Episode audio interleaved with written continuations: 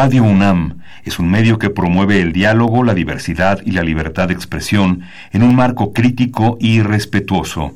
Los comentarios expresados a lo largo de su programación reflejan la opinión de quien los emite, mas no de la radiodifusora. Radio UNAM presenta Perfiles. Un espacio abierto al conocimiento y la crítica de los proyectos universitarios que transforman nuestro país. Conduce Hernando Luján. ¿Cómo están? Que dicen buenas noches. Estamos nuevamente en Perfiles. Este es un espacio en donde conversar con las mujeres y los hombres que día a día forjan nuestra universidad. En esta ocasión vamos a hacer un programa con la doctora Julieta Alejandra Rosel García. Ella es investigadora del Instituto de Ecología de la Universidad Nacional. La doctora Rosel es doctora en biología por la Universidad Nacional Autónoma de México. Actualmente es investigadora y profesora en el Instituto de Ecología de esa misma universidad, como parte del Laboratorio Nacional de Ciencias de la Sostenibilidad. Desarrolla investigación en temas de manejo forestal, agroecología, efectos del cambio climático en la vegetación natural. Ella tiene la licenciatura en Biología en la Facultad de Ciencias, con una especialización en Estadística Aplicada en el Instituto de Investigación Matemáticas Aplicadas y Sistemas. La maestría y el doctorado también en la Facultad de Ciencias en el Instituto de Biología de la UNAM. Una estancia postdoctoral en Macquarie University en Sydney, Australia. Ella es investigador de alto nivel en el Laboratorio Nacional de Ciencias de la Sostenibilidad del Instituto de Ecología, miembro del Sistema Nacional de Investigadores también en alto nivel. ¿Qué podemos decir de Julieta?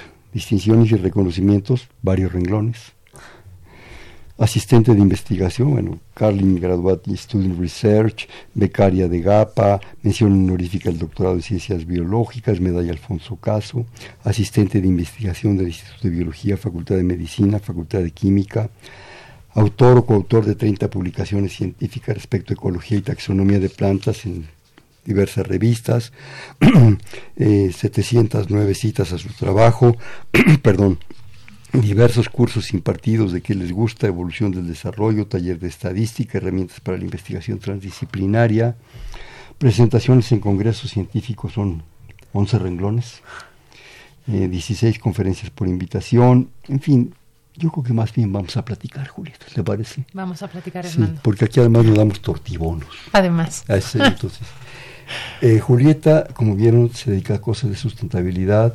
Eh, cuando Silvia Torres me hizo favor de enviarme su información, que de repente se nos cuatrapeó porque no podía venir, pero ya, ya estamos aquí. Me decía que una de sus especialidades son las maderas, los bosques, los árboles, me imagino toda esa posibilidad. ¿verdad?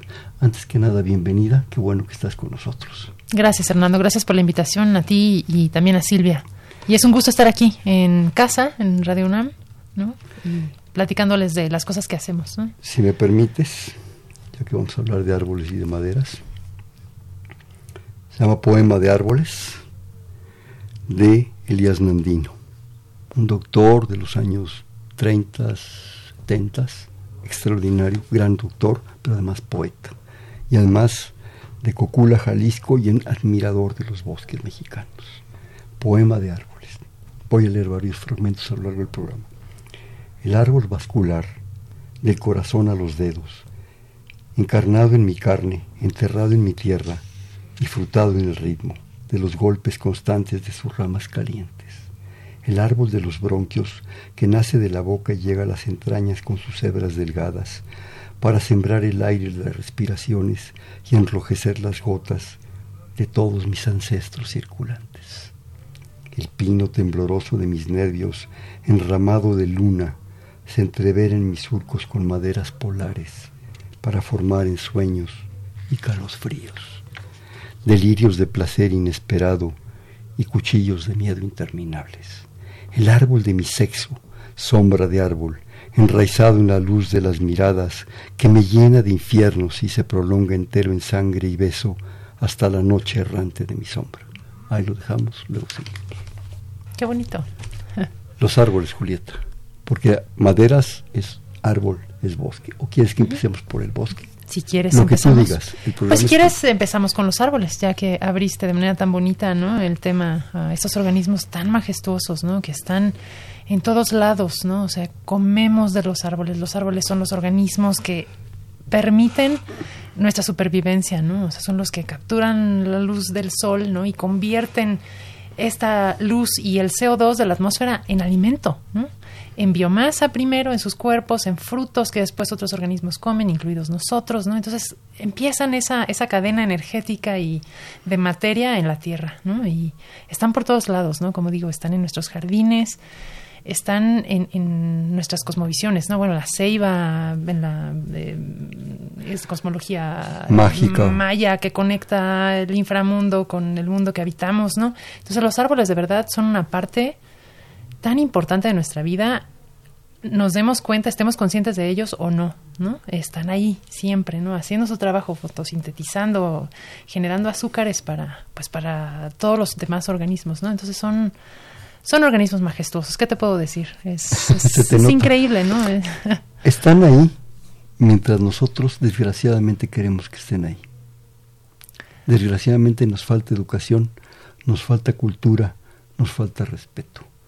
Frente a esas majestuosidades y maravillas, somos chiquititos.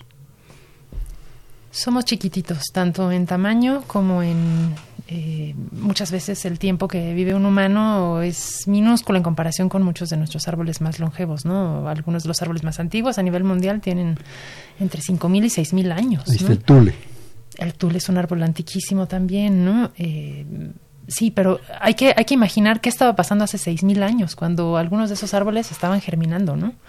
Algunos árboles de California, por ejemplo, se supone que son Los los árboles más longevos, ¿no? Esas tienen como 2.000, 3.000 años, ¿no? Pero hay otros incluso más viejos, ¿no? Unos pinos, pinos longaeva, de hecho se llaman, ¿no? Que tienen casi 5.000 años. Entonces hay que hacer la cuenta, hace, o sea, 3.000 años antes de Cristo, ¿no? O sea, esos árboles estaban germinando. O sea, Cuando nuestra- Platón andaba dando conferencias peripatéticas, cuando Pericles estaba medio empezando probablemente a pensar, o antes de ellos, eh, que era la, la democracia.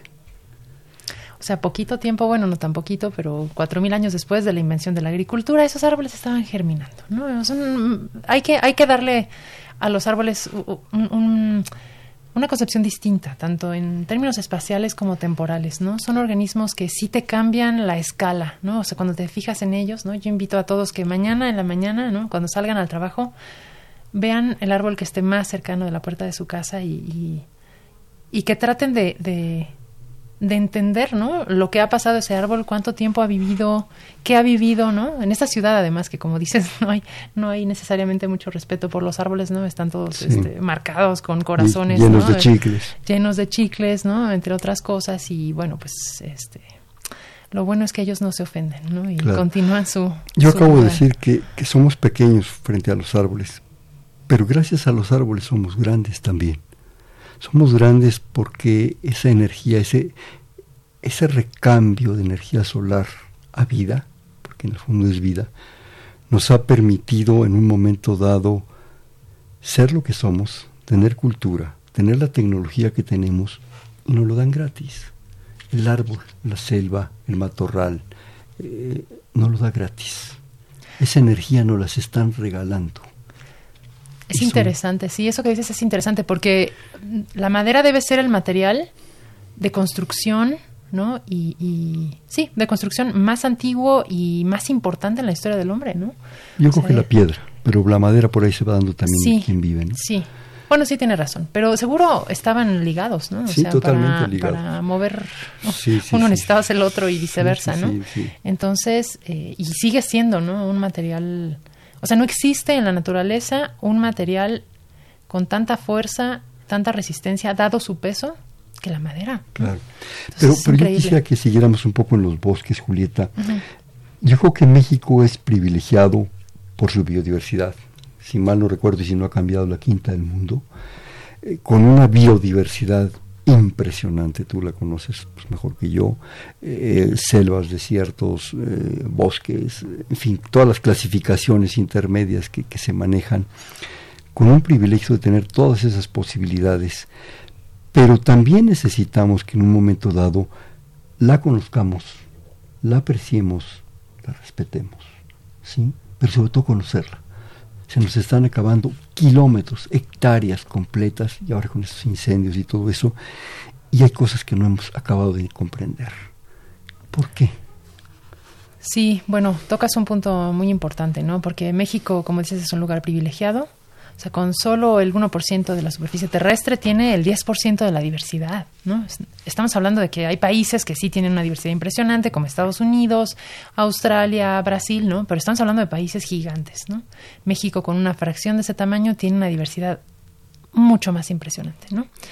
Y sí, como dices, tenemos prácticamente todos los biomas, ¿no? Que se han descrito sobre la Tierra, eh, tenemos una cantidad impresionante de, árboles, ¿no? O sea, es impresionante que todavía se siguen describiendo especies nuevas de árboles. O sea, no es que se describe una nueva especie que había estado escondida porque medía 5 centímetros, ¿no? Sino que estamos hablando de que se describen eh, eh, árboles nuevos, especies nuevas para la ciencia que constituyen árboles, ¿no?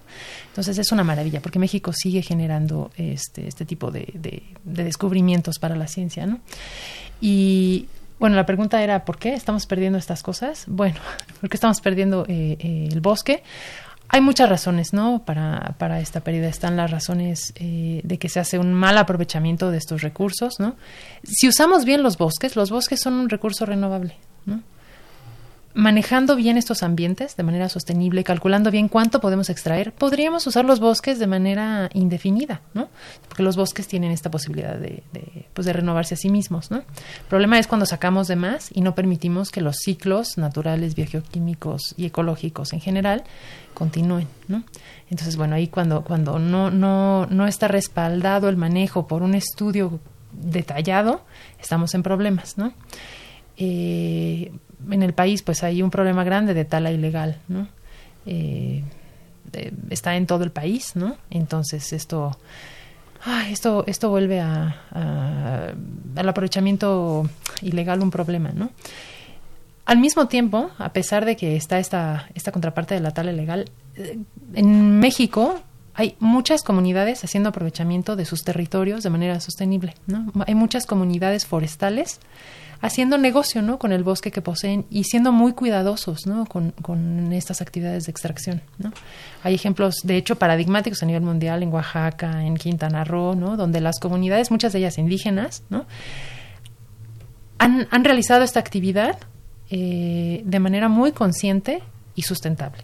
Entonces, digamos que hay allá afuera experiencias muy exitosas que, de las que podemos inspirarnos a nivel nacional para poder hacer un buen uso del bosque y que no pase esto que estás describiendo, ¿no? Donde se deforesta y pues esos espacios no se recuperan, se pierde el suelo, hay deslaves, ¿no? Hay este sí, una degradación de todo el espacio que antes era un bosque, ¿no? Entonces, el punto que me gustaría resaltar aquí es que existen experiencias de las cuales podemos inspirarnos, ¿no? Para, para implementar estas estrategias en muchas zonas del país y evitar esto yo de repente percibo, a ver si estoy en lo correcto, que en México vivimos en una profunda contradicción entre el hombre y la naturaleza.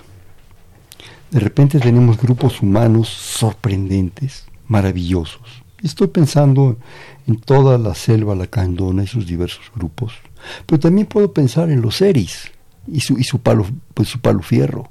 Y puedo pensar en los tarahumaras y sus, sus, maderas de esa zona, desde el mezquite y el huizache y todas esas cosas maravillosas, ¿no? Pero ha habido una gran contradicción entre esos grupos humanos y su desarrollo no en épocas anteriores, sino a partir de una supuesta colonización, civilización. Vaya, pongo un ejemplo. Llegaban los galeones de España, ¿verdad? Con una cantidad de cosas. El galeón de Manila también, en fin. Y para lastrarlos, para que no se voltearan, ¿sí? enviábamos maderas preciosas. Caoba, en fin, todos los del sureste. Y nos lo regresaban a veces con tejas. La teja no es de México, ¿sí? O sea, era un ir y venir, era una explotación de los, de los bosques. Y empezó esa gran contradicción entre el hombre y la naturaleza esa profunda ruptura que ahora, claro, se ha, se ha acrecentado. ¿Por qué? ¿Por qué no podemos tener esa sustentabilidad, como tú dices? Digo, se me ocurren dos ejemplos así sobre la mesa, Canadá y Suecia. ¡Qué barbaridad! ¿Qué manejo de bosques tienen? Sí. ¿Por qué, Julieta? ¿Qué pasa? ¿Qué, eh, en tus investigaciones que tú te dedicas a esto, ¿por, ¿cómo percibes esta situación? O sea, coincido contigo en que hay una desconexión grande, ¿no? Entre la sociedad, en muchos casos, y los ambientes naturales. Y esto se percibe en las zonas urbanas, ¿no? Hay niños, ¿no? Que, que, este, que ni siquiera eh, entienden, ¿no? O sea, qué animales podrían vivir en un bosque, porque pues nunca lo han visto, ¿no? no evidentemente no es su culpa, sino que simplemente no han tenido la posibilidad de salir, ¿no? Piensa que son producto del concreto. Exacto, ¿no? Como los postes de luz. Sí, eso no ayuda, ¿no? Y las pocas áreas verdes que pudiera haber en la ciudad, ¿no? Este, pues tampoco ayudan, ¿no? Porque sí, sí, sí fomentan esta desconexión. A pesar de que sabemos que las áreas verdes en la ciudad son súper importantes desde, el punto de vista recreativo, de salud, muchas razones, ¿no? Entonces sí, coincido contigo en que hay esta desconexión, pero esta desconexión es menos en las zonas rurales, ¿no? O sea, si uno sale, sí, sí, sí, sí, o sea, es cierto que hay, sí, lo he vivido, es cierto, por ejemplo, trabajamos mucho en, en Quintana Roo, en la localidad de Felipe Carrillo Puerto. Y es cierto que ahí, eh, bueno, a pesar de que hay bosques ejidales impresionantes, preciosos, con chicos zapotes chicleados, ¿no? O sea, con las heridas de extracción del chicle. O sea, además son bosques que han sido aprovechados hace milenios, sí, o sea, desde los mayas, ¿no? Ya ni siquiera sabes si la proporción de especies que se ve es natural o si estuvo eh, provocada, ¿no? O sea, si el balance de especies. Se me ocurre, perdón que te interrumpa. Imagínate que de uno de esos árboles salió probablemente una pelota para el juego de pelota. Claro, sí. O sea, qué maravilla. Sí, y esa pelota representaba el sol. Perdón, te interrumpí. No, pero es, es, muy bonito eso que dices, porque ilustra, o sea, nuestra conexión con, con, los árboles, con el bosque, ¿no? Que sí es cierto, se está perdiendo en las zonas urbanas, pero como digo, las zonas rurales todavía se mantienen. Sí sientes esperanza. Sí, sí siento esperanza, aunque, eh, pues en esta zona, por ejemplo, en Quintana Roo, cada vez hay menos jóvenes trabajando en el bosque, ¿no? Entonces nos toca mucho ir con los ejidatarios eh, en el momento de la, de la corta, ¿no? Y son ejidatarios, no sé, entre 40 y 60 años, ¿no? Y hay solo un muchachito de 20, 22, ¿no? Con el cual convivimos mucho, pues yo llevo a mis estudiantes que son más o menos de esa edad y pues está este, integrado. Ya sabes, ¿no? El, sí, pues el, relajo, ¿no? Nos llevamos muy bien con él. Y él nos dice que ninguno de sus amigos quiere ya ir al bosque, ¿no? Esa parte sí es un poquito dolorosa porque esas generaciones están sí se están desligando a pesar de que viven ahí cerca del bosque, ¿no? Aunque bueno, ese es un caso, ¿no? Este, en el país. Hay comunidades en Oaxaca donde hay todavía muchos muchachos trabajando en, en, el bosque, ¿no? Yo siento que mientras las generaciones jóvenes perciban que el bosque puede ser una actividad económicamente eh, favorable para ellos, o sea, que no tienen que emigrar o que no tienen que dedicarse al turismo, la gente lo hace, ¿no? La gente se involucra, incluso los chavos jóvenes, ¿no? Entonces, sí siento que es, es algo que tenemos que, que, trabajar, o sea, que tenemos que fomentar que, que eso no se pierda, ¿no? Que, que, esa conexión de los, de los muchachos jóvenes con las actividades que hacen sus papás en los bosques continúen, ¿no? Eh, la colecta de hongos en los bosques, por ejemplo, ¿no? Es un tipo de conocimiento que se está perdiendo porque los chavos cada vez se involucran menos con eso, ¿no? Pero, pero es algo que no está sucediendo en todo el país, ¿no? O sea, sí se está diluyendo un poco, ¿no? Pero creo que estamos a tiempo de, pues de revertir esa situación. ¿Sí me explico? Como de, atenderlo de alguna manera para... Qué tranquilidad que nos des esperanza. Ay, bueno, es lo que quiero tener esa esperanza también. Yo creo, yo creo, a ver, a ver si, si, estás de acuerdo, que entonces lo que nos está faltando es mucha difusión, mucha cultura, mucha educación para que estos jóvenes eh, nativos de esas zonas, primero, antes que nada, entiendan el valor, la validez, lo importante de todo eso. Que no todo el mundo es neón, maquinitas, telefonitos, que eso es una maravilla y que aparte pueden tener estas otras cosas. Sí, sí que no son excluyentes. Que no, son excluyentes. Y que los niños de la ciudad, los jovencitos que a veces pensamos que de veras nacen del concreto los árboles, o que hay situaciones como que acaba de suceder de cortar cincuenta y tantos árboles para hacer no sé qué tarugada, ¿sí? Este, realmente eso, eso, eso no puede ser. Tenemos que tener una cultura, sobre todo en las zonas urbanas, para que se generen propuestas, ideas, respeto por los árboles, por la vegetación. Sí, yo creo que es respeto por los árboles, por la vegetación y por hasta por la forma de vida rural, por los campesinos este, en las zonas urbanas, perdón, periurbanas y, rurales. O sea, creo que creo que es respeto por todo lo que no es ciudad, ¿no? O sea, porque sí siento que el habitante de las ciudades está, o sea, como tú bien dices, muy desconectado, ¿no?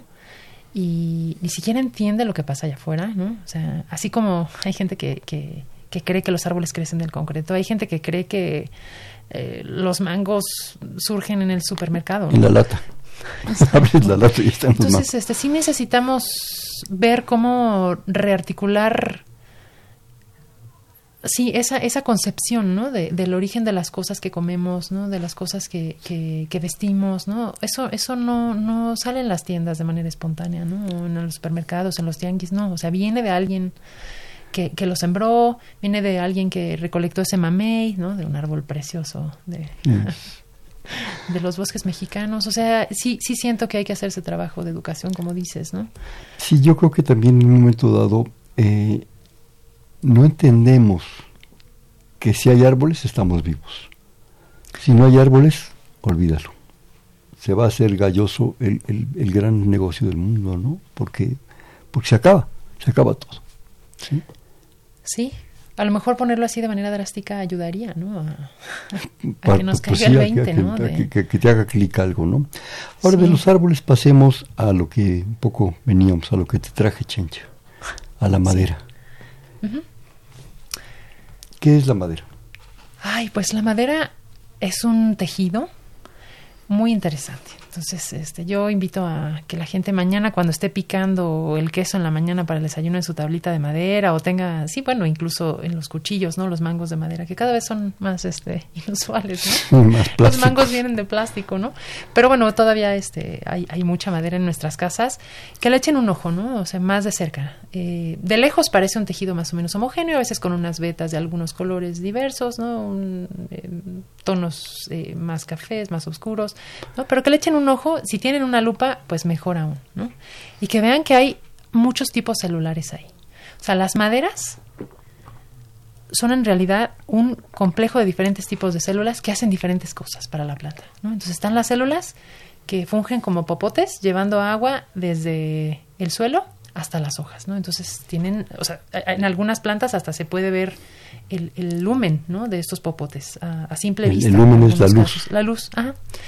Eh, también eh, hay células, esas que tienen una luz muy chiquita, ¿no? Esos son de paredes muy gruesas, gorditas, ¿no? Esas células dan sostén mecánico para la planta. Y luego hay células vivas, ¿no? Porque las dos que mencioné antes en general están muertas, ¿no? O sea, se el árbol las produce y ya que tienen el tamaño eh, que el árbol necesita, esas células se mueren. Y siguen funcionales, pero son células muertas. ¿Sí me explico? O sea, son paredes básicamente. Se convierten en suelos de sostén. Exactamente, en una matriz, ¿no? Supongamos, este, por, por hacer un símil, ¿no? Pero luego también hay células vivas. Y esas células vivas son súper interesantes porque son células que guardan azúcares, por ejemplo, ¿no? O sea, las plantas, al igual que los seres humanos, almacenan eh, compuestos en su cuerpo, ¿no? Entonces, las maderas tienen estas células de almacenamiento. Entonces, son células de pared muy delgadita. eh, estas paredes delgaditas permiten los intercambios, ¿no? Imagínate tratar de hacer un intercambio entre célula y célula cuando las paredes son súper gordas. Es, es mucho más difícil para una célula hacer eso. Entonces, estas células de almacenamiento son, tienen paredes delgaditas y van moviendo los azúcares hacia donde la planta los necesita, ¿no? Entonces, como digo, la madera es un complejo de células muy, muy interesante y muy diverso. Y el arreglo de estas células y la abundancia diferencial de estos tejidos es lo que lleva a que una madera sea muy densa, por ejemplo, o sea una madera muy ligera, ¿no? O sea, seguramente todos han, han sopesado, ¿no? Este, decías, ¿no? Las, estas eh, eh, esculturas, ¿no? De palo fierro, sea, ¿cuánto pesan? Sí, no, es- O sea, seguro al- hay, hay gente que tiene en su casa este, esas maderas que de verdad casi se te rompe el brazo, ¿no? Y por otro lado están maderas muy ligeras, ¿no? Y eso es resultado de cómo es su estructura por dentro, o sea, cuál es la abundancia de las células vivas versus la abundancia de las células muertas, ¿no? Y esto tiene que ver con la forma de vida que tienen las plantas, ¿no? O sea, plantas que tienen muchos tejidos vivos, o sea, son que son maderas muy ligeras, son eh, maderas que se encuentran en especies que crecen muy rápido, por ejemplo. ¿no? Entonces tienen toda una serie de características ecológicas especiales. O sea, son las plantas que cuando cortas son las primeras que crecen, ¿no? Entonces tienen maderas muy ligeras, construyen muy rápido su cuerpo, ¿no? Y hacen, o sea, son muy importantes porque rellenan el espacio con eh, con sus cuerpos, ¿no? Por otro lado están las especies, ¿no? Que crecen muy lento, que tienen maderas muy densas, ¿no? Que van, o sea, con los recursos que se obtienen de, de la fotosíntesis, ¿no? Van construyendo poco a poco estas células muy pesadas, de paredes muy gruesas, ¿no? Entonces esas esas plantas viven mucho mucho más tiempo, ¿no? Son los grandes árboles. Son los grandes árboles, son los encinos. No sé si alguna vez has tratado de, cortar un encino, ¿no? No. Pero y nadie y mis habilidades de leñador, te juro que aprecio las maderas profundamente, pero me das un hacha y me corto la cabeza primero, yo creo. Pero los muebles de encino, o sea, ah, son escasos porque son, son, hermosísimos, pero son súper difíciles de trabajar para los carpinteros porque son durísimos, ¿no? Entonces son plantas que este, tienen un estilo de vida muy lento, de madera muy densa. Entonces, la madera, un pedacito de madera te puede hablar mucho del estilo de vida de una planta, aunque no tengas el árbol completo. ¿Sí me explico? O sea, puedes saber mucho de la estrategia ecológica de esa planta a partir de las características que tiene un cubito de madera. Eso es muy interesante también por ese lado, ¿no? Además de ser súper útil para nosotros, ¿no? Para la construcción y demás, habla muchísimo de la ecología de la planta. De repente, ahorita que estás hablando, me dio una sensación que a lo mejor muchos tenemos de pensar que la madera es algo inerte, es algo muerto. Que ves una tabla o ves una mesa y no le das la importancia de lo que está ahí adentro, de lo que ha sido, de lo que fue. ¿sí? Es inerte porque nosotros llegamos, los seres humanos, y la cortamos y la aprovechamos y la utilizamos y le dimos un uso y nos permite economía, sociología, política, pa, pa, pa, toda la diversidad de las actividades humanas ahí. Pero la, percibimos como un ente inerte, una puerta que abres y cierras 15 veces al día. Esa puerta fue árbol. Fue un árbol, sí. Esa puerta fue vida. Esa puerta tenía fotosíntesis, flujo de energía, y no lo entendemos. Es un poco a lo que también me refería Julieta, decirte necesitamos entender las cosas a otra dimensión. Que el chavito que llegue a, a, su, a su clase de kinder de párvulos y tiene una mesita, sienta que eso es madera. Y eso es vida. Y sabes, a mí que me impresionaba, cuando hablas con la gente, ¿no? En espacios de divulgación de la ciencia y demás, y le dices, bueno, este pedacito de madera, o sea, esta puerta, como dices, que abres y cierras todos los días, era aire antes era agua, ¿no? Y era luz. Y era sol. dices, ¿cómo? ¿No? O sea, mucha gente dice, ¿pero cómo? Sí. Y entonces ya eh, es una puerta de entrada muy bonita para hablar de la fotosíntesis, ¿no? De cómo ese proceso tan maravilloso, ¿no? Esa innovación en el mundo convierte aire, agua y sol en una puerta, Entonces es, es, bueno, a mí me sigue pareciendo una de las cosas más este, increíbles, ¿no? De la naturaleza. Sí, cuando, cuando medio entiendes, yo me acuerdo de los artículos de Govinje Govinje, los hindús, los hermanos hindús de la fotosíntesis, aquellas caídas rojas del electrón, ¿sí? en la fotosíntesis, para generar los disparos energéticos. todo es porque le llegó a una hojita o a una corteza un cierto grado de luz y se desencadenó una maravilla, por la cual estoy vivo aquí. Y tengo el privilegio de estar hablando contigo. ¡Qué maravilla! ¿Por qué no somos capaces de comprender, de entender, de enseñar eso? ¿O no? Y tenemos el petróleo. O sea, porque la gente le da mucha importancia al petróleo. ¿Pero de dónde viene el petróleo? Ese, ese material eran organismos, principalmente árboles, ¿no?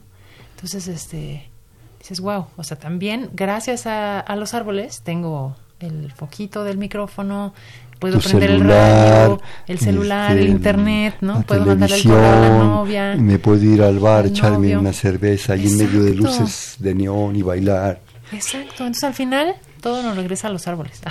ese es pues el mensaje para llevar a casa. A la, vegetación. Duérmanse con ese mensaje. Oye, Julieta, ¿me permites hacer un corte de estación? Estamos en Perfiles, un espacio en donde conversar con las mujeres y los hombres que día a día forjan nuestra universidad. Estamos platicando con la doctora Julieta Alejandra Rosel García, investigadora del Instituto de Ecología de la Universidad Nacional. Estamos en el 55 36 89 89. Le repito, 55 36 89 89.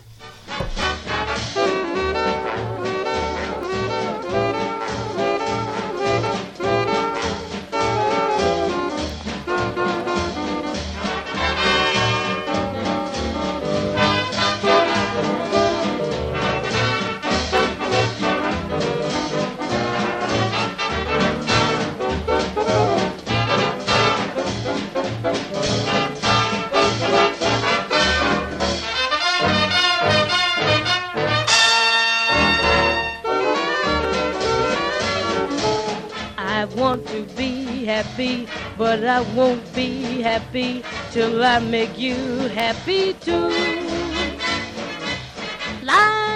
Buenas noches, estamos en Perfiles, un espacio en donde conversar con las mujeres y los hombres que día a día forjan nuestra universidad.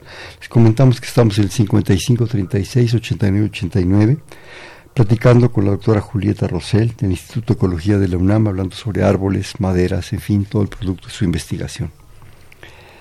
Vamos a seguir con Elías Nandino.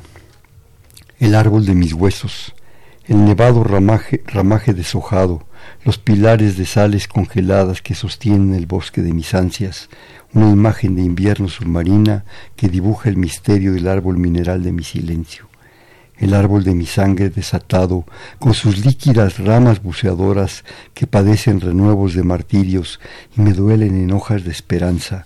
Son ramas, casi manos, que florecen poemas, cuchilladas y lujurias, los árboles del mundo arborescente que desbordan sus copas en la tierra interior de mi figura, inquietud vegetal, que encamina las hojas de mis palmas a rozarse en el cactus espinoso crecido en mis mejillas y que trepa mis dedos a los sauces nocturnes, nocturnos que cubren mi cabeza. Muy bonito. La corteza. La, la corteza, Hernando, pues es probablemente una de las partes de las plantas que menos entendemos desde el punto de vista científico y hasta desde el punto de vista de, de nuestra cotidianeidad, ¿no? Porque salimos y la gente percibe que la corteza es esa capita, ¿no? Inerte, como decías hace rato de la madera, esa capita inerte, o a ver, ¿qué, tú qué? Rugosa. Rugosa, que a veces medio se cae, este, nos sirve para poner nuestros corazones con nuestro nombre y el nombre del novio o de la novia. No nos hacen caso. Por favor, no, no hagan eso, por favor, no, no, este, lastimemos a los árboles de esa manera, porque además hasta termina la gente con el novio y la novia y el corazón queda ahí recordándole al susodicho. o a la susodicha. o a la susodicha, el fracaso del asunto. Entonces tratemos de no hacer eso. Pero bueno, la, la corteza se percibe muchas veces así, ¿no? Y otra vez, la corteza está en nuestra vida diaria, ¿no? Papel amate. ¿Tienes algo de papel amate en tu casa? Sí, claro. Papel amate viene de fibras de corteza, o sea, un papel súper importante para todos los mexicanos actualmente y para los mexicanos del pasado, ¿no? O sea, un, un, espacio donde este, se escribieron muchas cosas, ¿no? Se dibujaron muchas cosas importantes. Eh, la canela, ¿te gusta la canela? Me encanta, la canela ultramontana islamita. La canela. la canela es corteza, ¿no? Viene de un árbol, ¿no? es, este, sí, pero viene de ahí. Eh, algunas de nuestras medicinas, ¿no? La aspirina. La aspirina viene originalmente, ¿no? De un extracto de un salix, ¿no? De un, de un este, sí, un salix, no recuerdo la especie, pero ácido acetilsalicílico, ¿no? Tiene que ver con el ácido salicílico que se sacaba de estas plantas. Entonces, muchos de nuestros, de nuestros compuestos activos de medicinas eh, vienen de esta investigación donde se muelen un montón de cortezas a nivel mundial, se aíslan estos compuestos y se ve para qué sirven. Entonces, los árboles... La quinina. La quinina, la quinina tan importante para el tratamiento de la malaria, ¿no? O sea... Vete al mercado de Sonora y vas a ver una diversidad de cortezas que te sirven, que para que te saquen del tripero las, las lombrices, que para el amor, que para la, la gripa. Es impresionante, ¿no? Sí, o sea, en, en, muchas zonas rurales de México este, están los tés eh, constantes, ¿no? De, de, Las cortezas. Tisanas. Las tisanas, ¿no? Está, por ejemplo, en Carrillo Puerto, otra vez donde trabajamos, está el chechen, ¿no? Que es un árbol que puede llegar a ser muy urticante, ¿no? La corteza produce esta resina que digo es urticante, es este muy muy irritante, ¿no? Y este crece a un lado el palo mulato, ¿no? De donde puede la gente tomar la corteza para eh, calmar, ¿no? las molestias que, genera la otra corteza, ¿no? Entonces las cortezas son muy importantes en, en nuestra vida diaria, ¿no?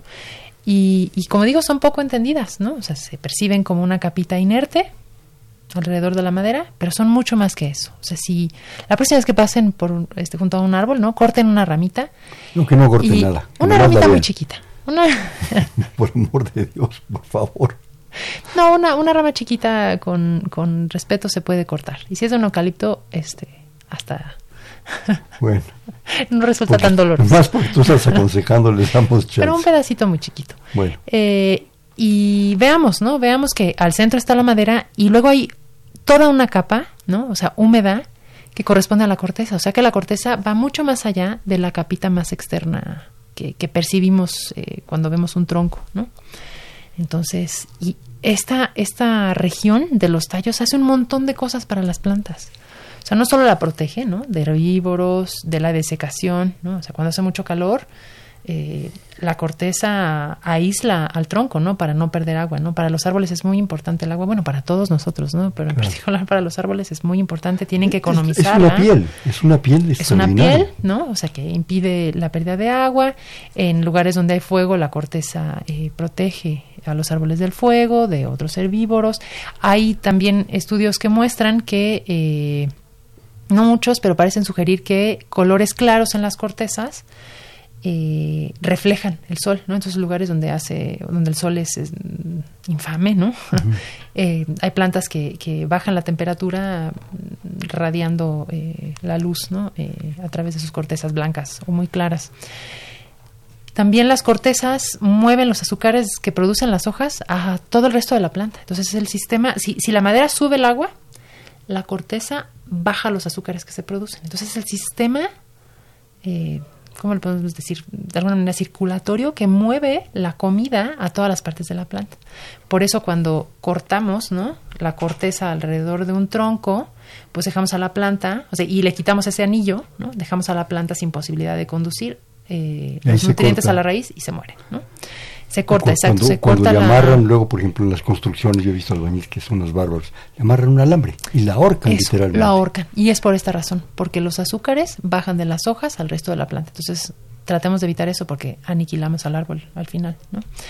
También eh, hay unas cortezas verdes. No sé si, si has visto en algún momento, pero cuando pasen por algunos eh, eucaliptos, ¿no? La próxima vez que, que los escuchas eh, salgan a la calle, con la uña, con cariño, ¿no? Raspen la... la Me está saliendo medio, medio bárbara, medio bárbara, ¿eh? No, no. no, pero es un proceso donde aprendemos. No le va a pasar nada al árbol si lo hacemos con cuidado y podemos aprender de lo que están haciendo. Y creo que eso eh, ayuda al proceso educativo y de respeto de las plantas. Creo que sí.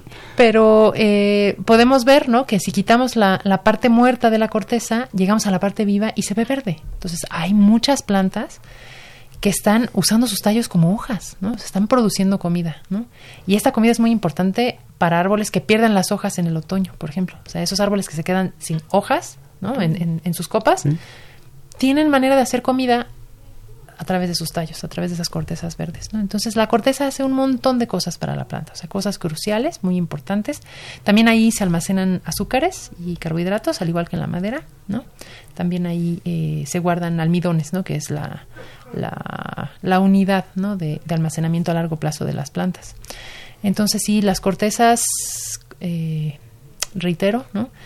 son muy poco entendidas y de hecho en el grupo de investigación estamos tratando de ver ¿Qué, ¿Qué, hacen las cortezas? ¿Por qué vemos tantos colores diferentes? ¿Por qué vemos algunas que se descarapelan? ¿Por qué vemos algunas que son rugosas? ¿Por qué tienen fisuras? ¿Por qué algunas tienen espinas? O sea, hay una diversidad muy grande y no sabemos por qué desde el punto de vista no biológico. No, apenas estamos empezando a entender cómo las diferentes formas de la corteza y las diferentes estructuras de cortezas tienen que ver con el estilo de vida de las plantas. Y otras me refiero a esta metáfora, ¿no? De estilo de vida, porque las plantas aunque estén creciendo cerquita una de otra, ¿no? En un ambiente natural, hacen las cosas de diferente manera. Entonces, eh, estamos tratando de entender cómo cortezas diferentes contribuyen a este estilo de vida distinto. Entonces, eh, hemos empezado a encontrar cosas interesantes como que... Eh, por ejemplo, cortezas que tienen una parte muerta muy gruesa impiden el paso de la luz, entonces esa corteza no puede ser fotosintética, pero esa corteza protege mejor a la planta de amenazas externas. Y luego hay otras plantas creciendo junto a esa que describí que sí tienen cortezas verdes, pero a costa de reducir la capa protectora de corteza muerta al mínimo, ¿no? Entonces esas plantas están apostándole a cosas distintas. Por un lado, una está tratando de, de, de permanecer en el tiempo, ¿no? O sea, protegiéndose de mejor manera, y la otra la apuesta ecológica que ha hecho la selección natural, no quiero ser teológica, o sea, no quiere decir que las plantas tienen voluntad, ¿no? Pero digamos que la selección natural ha, ha moldeado esto, ¿no? A través del proceso evolutivo. Diversidad. Sí. Y esa otra planta, con la corteza verde, está apostándole a un estilo de vida eh, de productividad alta, ¿no? ¿Sí me explico? O sea, como que hay, hay hay divergencia en, el, en la estrategia ecológica de una planta. No, en un mismo no todo es igual porque si no, No, todas las es situaciones cambian. En algún momento un cambio drástico, todo se acaba. Sí, es una de las funciones de la diversidad ¿Verdad?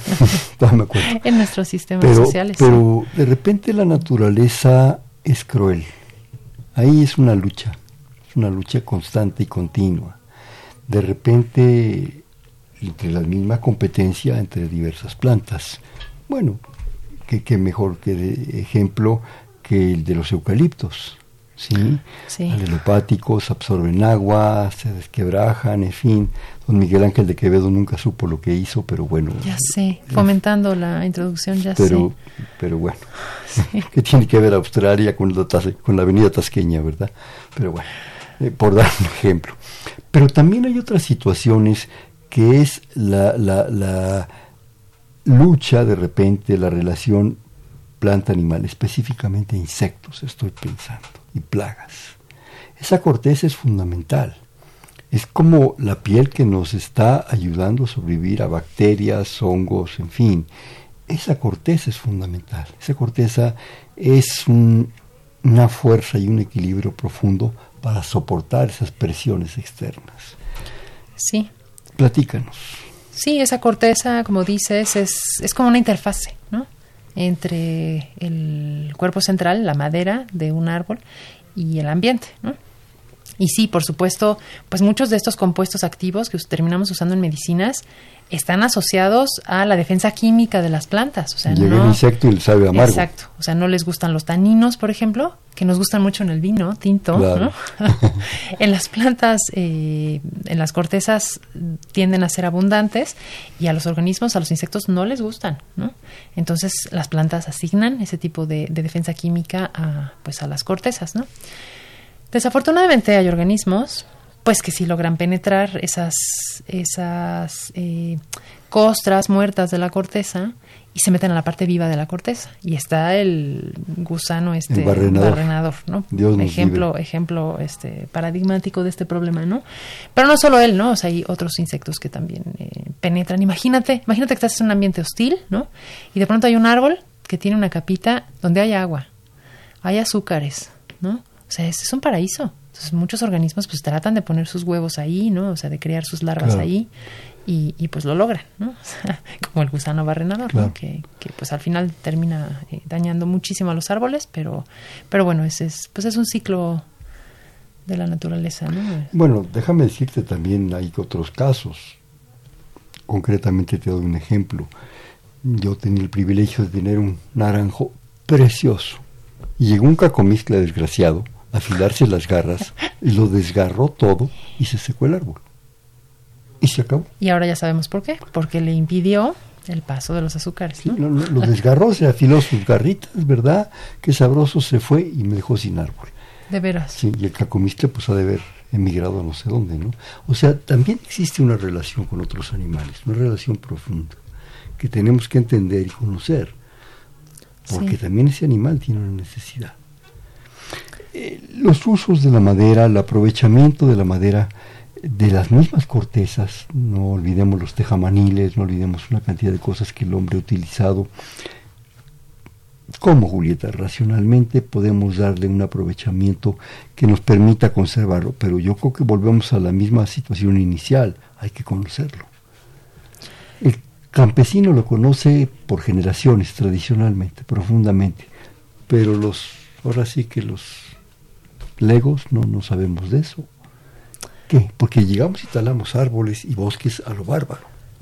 Sí, o sea, bueno, el aprovechamiento sustentable de un recurso en general pasa por entender cómo es su dinámica de reemplazamiento, ¿no?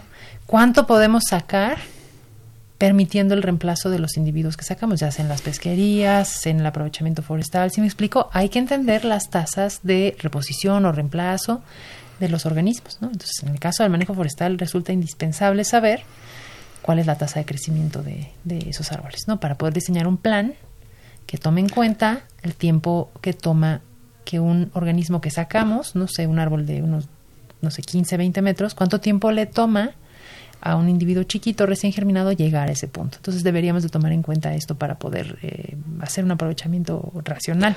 ¿Existe ese conocimiento? Sí, para muchas de las especies eh, forestales sí. Desafortunadamente para las especies de las zonas tropicales no. Y es una de las líneas de, investigación que trabajamos en el grupo, ¿no? Y que también eh, se desarrollan en otras universidades del país, sobre todo las que están cerca de estas zonas tropicales de aprovechamiento, ¿no?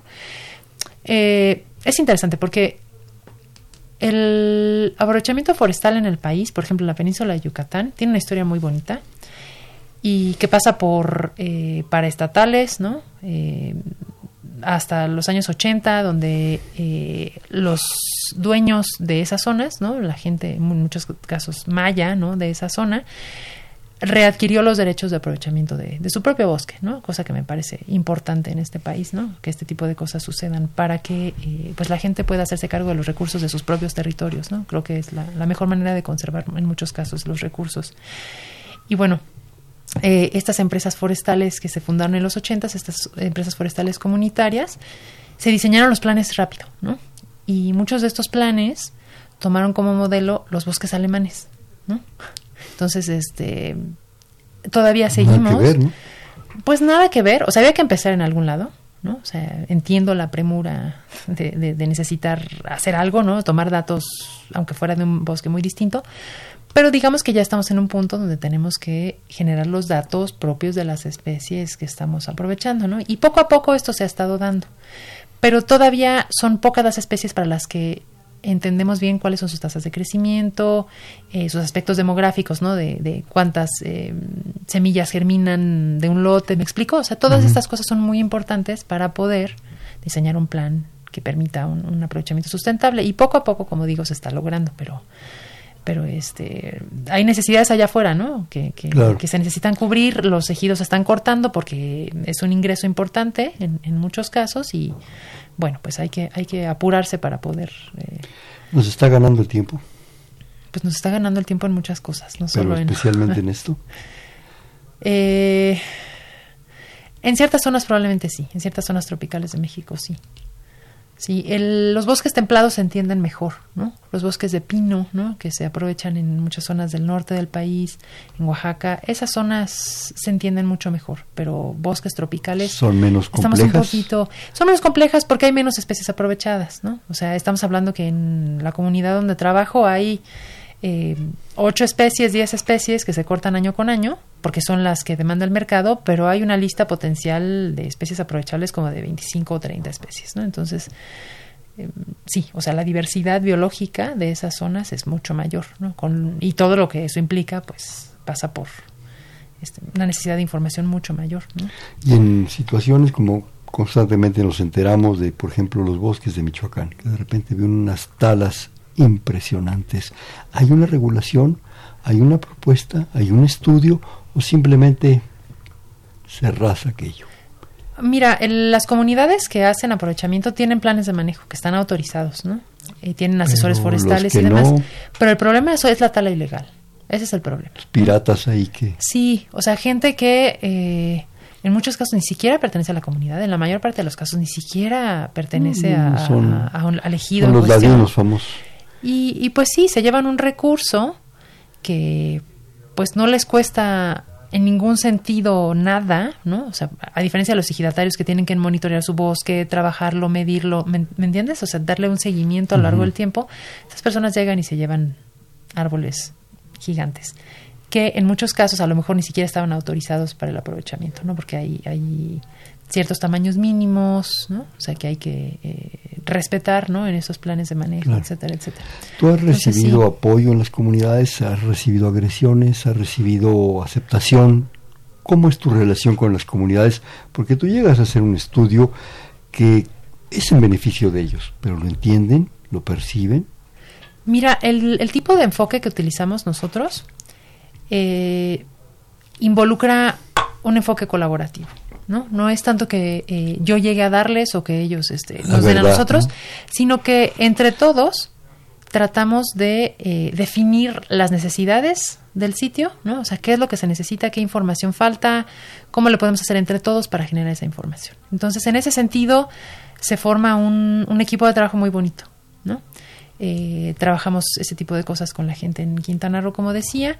Eh, hemos trabajado aspectos agroecológicos con gente en, en eh, Guanajuato y ahora en Tlaxcala, ¿no? Donde, como digo, la relación es de colaboración. Entonces, tengo que decir que eh, la relación siempre ha sido muy, muy bonita, ¿no? Muy enriquecedora, tanto desde el punto de vista académico como desde el punto de vista personal, ¿no? Tenemos amigos, ¿no? En esas zonas ya, después de, de trabajar eh, mucho Eh, tiempo ahí. ¿Sientes que hace falta más gente, más eh, estudiantes, e investigadores que se involucren en esta área, en esta rama? Porque México es muy grande. Sí, yo creo que... eh, es una propuesta con futuro para el joven. Sí, yo creo que estos temas de manejos, manejo de, de recursos eh, sostenible, ¿no? Es un tema muy importante, ¿no? Porque, eh, pues es claro que, que urge, ¿no? Que tenemos que usar nuestros recursos de todo tipo de manera sostenible, como digo, pesqueros, ¿no? Ahí en el tema pesquero México tiene un, un- un- un- varios pendientes, ¿no? En el tema forestal también somos un país, como dicen por ahí, de vocación forestal, ¿no? Pero ¿cómo le hacemos, ¿no? Para, para integrar estas cosas eh, y llevar a cabo una actividad que sea sostenible. Entonces sí, definitivamente hay muchísimo campo de acción, ¿no? Para la gente joven, ya sea eh, desde el punto de vista técnico, ¿no?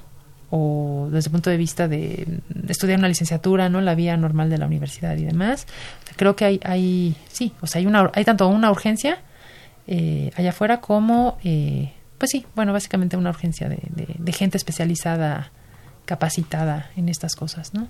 La, bueno, tú estás en un instituto de investigación, pero si mal no recuerdo, y creo que sucede, está en los viveros, existe una dependencia gubernamental de cuestiones forestales. Claro. ¿Cómo funciona? ¿Está funcionando? ¿Trabajan en combinación con ustedes? ¿Qué está pasando? Porque yo desde que me acuerdo, además algunos compañeros y amigos míos ingresaron ahí, los he perdido. A la dices. Sí, la que está en los viveros, Sí, sí. la, dependencia esta, ¿no? ¿Cómo funciona? Bueno, la CONAFOR lleva a cabo proyectos muy bonitos, ¿no? Y hay este, En colaboración proyectos con- muy con- diversos. Sí, con hemos colaborado con ellos, ¿no? En, en, Mm. en particular en proyectos que buscaban determinar cuánto carbono hay almacenado en los bosques, ¿no? Porque como sabemos, ya platicamos de la fotosíntesis, las plantas converte- convierten el CO2 que hay en la atmósfera en células, ¿no? En biomasa, en cuerpos, ¿no? En madera, corteza y demás. Entonces estu- estuvimos involucrados en un proyecto con ellos y, y bueno, en el laboratorio donde estoy, el Laboratorio Nacional de Ciencias de la Sostenibilidad, pues hay, hay este enfoque, ¿no? De trabajar más allá de la comunidad académica con otros sectores de la sociedad, incluido también el gobierno, ¿no?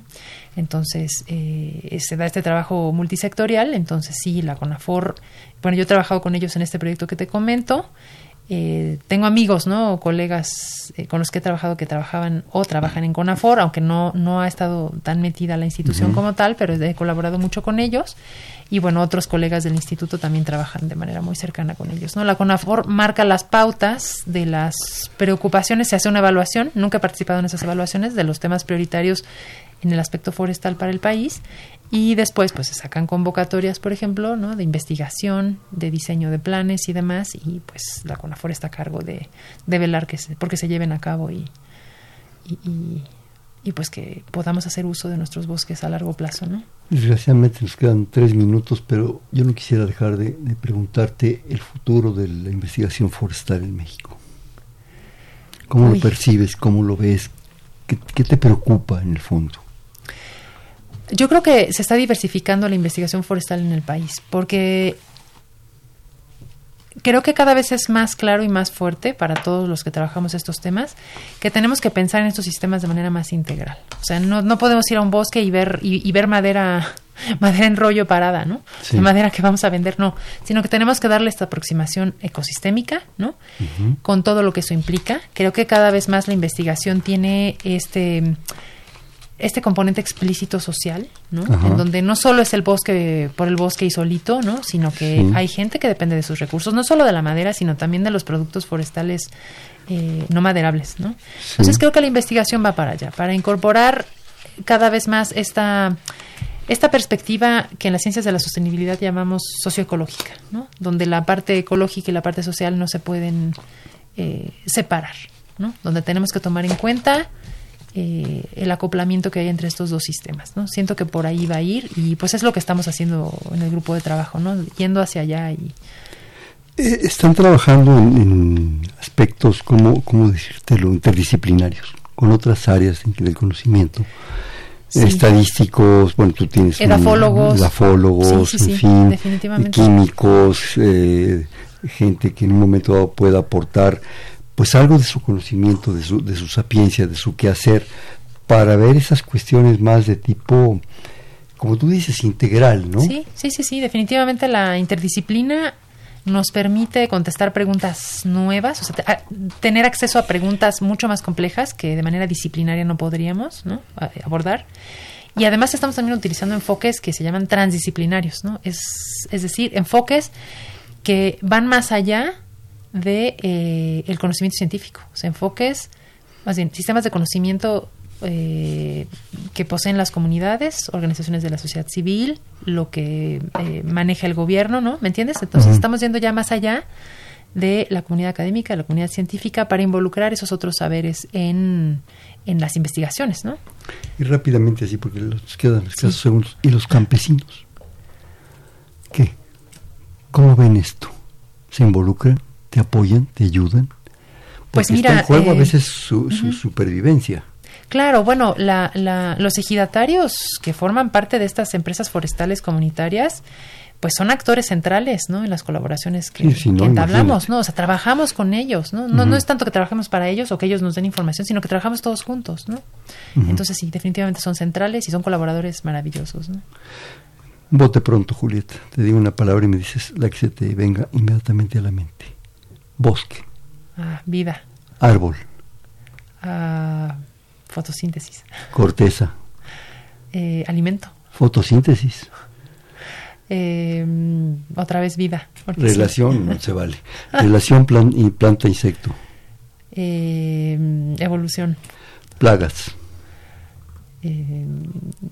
ay, este, problemas. este, campesinos. Ay, actores centrales en nuestras vidas.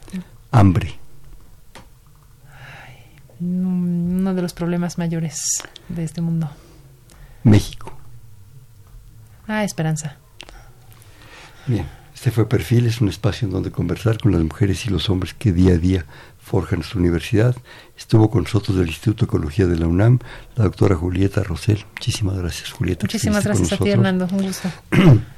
Este fue Perfiles, en la coordinación general la doctora Silvia Torres, en los controles Humberto Sánchez Castrejón, en la producción Carmen Sumaya, en, la conducción Hernando Luján, su servidor. Este fue Perfil, es un espacio en donde conversar con las mujeres y los hombres que día a día forjan nuestra universidad. Gracias, buenas noches. Perfiles, un programa de Radio UNAM.